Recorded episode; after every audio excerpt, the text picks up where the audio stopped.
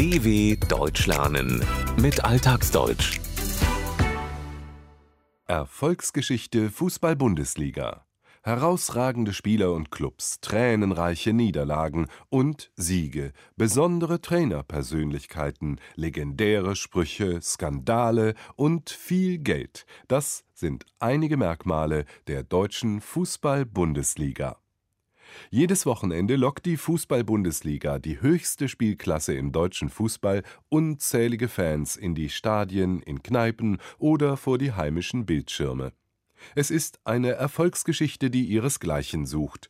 Dabei war der Start in eine nationale Profifußballliga alles andere als einfach.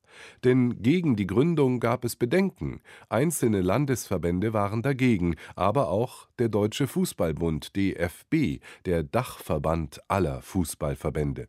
Man befürchtete zum einen, dass sportlicher Wettstreit und Bezahlung nicht miteinander vereinbar wären, zum anderen, dass sich Fußballvereine möglicherweise finanziell ruinieren, weil sie etwa Spielergehälter nicht zahlen können. Am 28. Juli 1962 aber fiel dann die historische Entscheidung in der Dortmunder Westfalenhalle.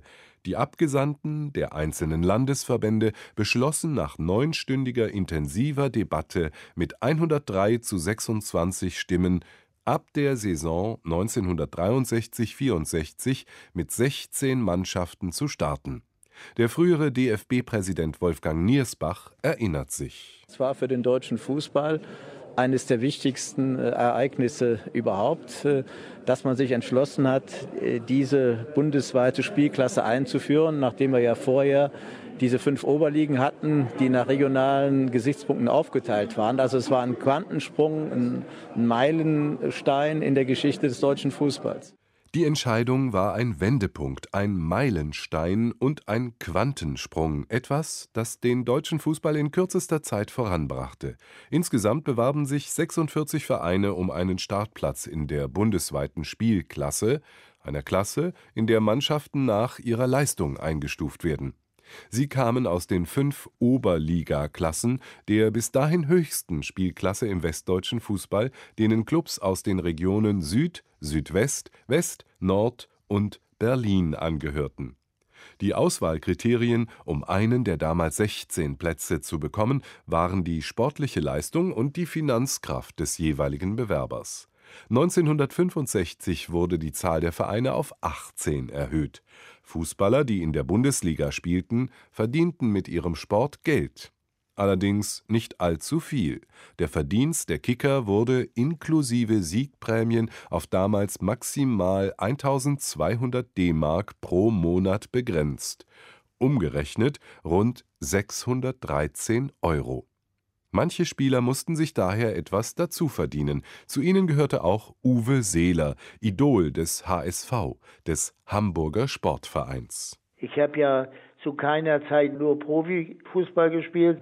Davon konnten wir nicht leben, meine Familie und ich. Denn für 1200 oder 1500 D-Mark brutto, da kriege ich hier nicht mal in Hamburg eine Wohnung.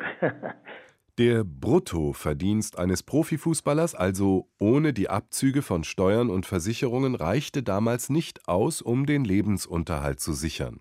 Uwe Seeler beispielsweise arbeitete deshalb zusätzlich noch als Repräsentant des deutschen Sportartikelherstellers Adidas und betrieb eine Tankstelle.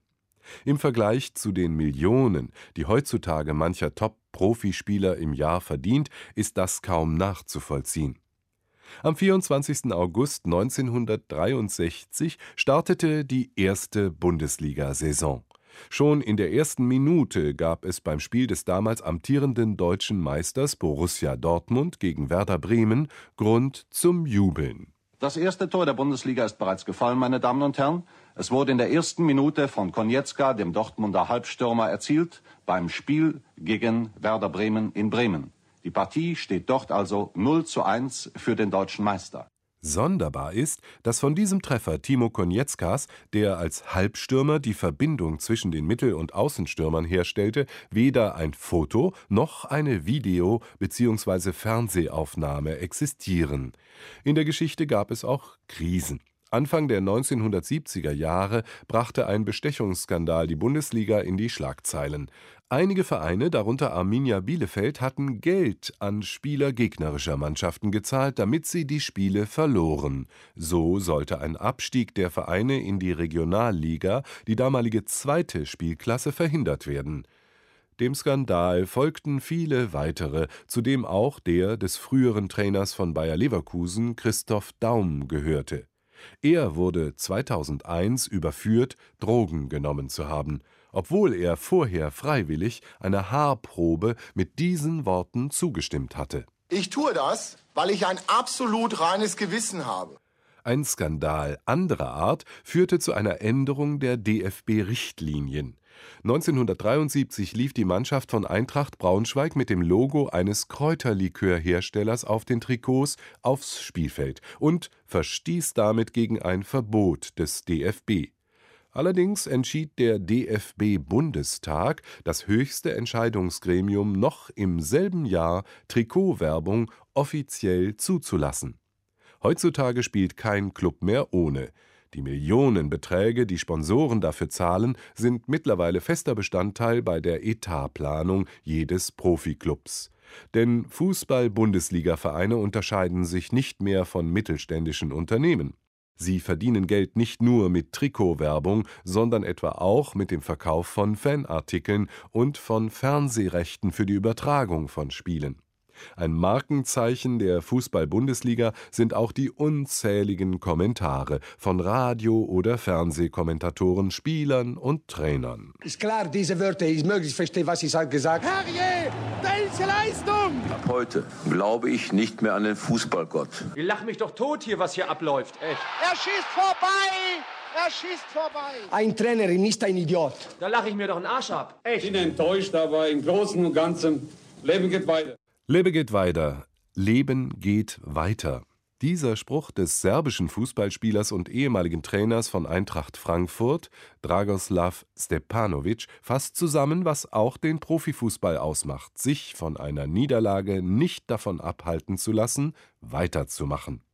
Seit der ersten Spielsaison 1963 / 64 hat sich in der Bundesliga sehr viel verändert, aber nicht das Wesentliche, meint Otto Rehagel, einer der erfolgreichsten deutschen Trainer. Das Spiel hat sich nicht verändert. Also da wird auch manches Mal immer, weil wir weiter sind, ein paar Geschichten erzählt. Der Platz ist 60 mal 100 Meter, hat sich nicht verändert.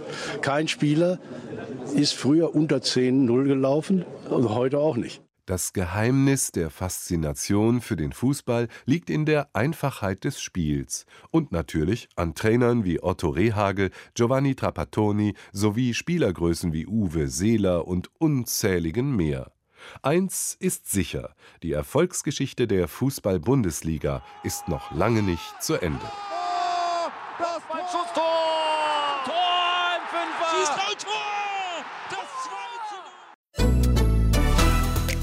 dw.com/alltagsdeutsch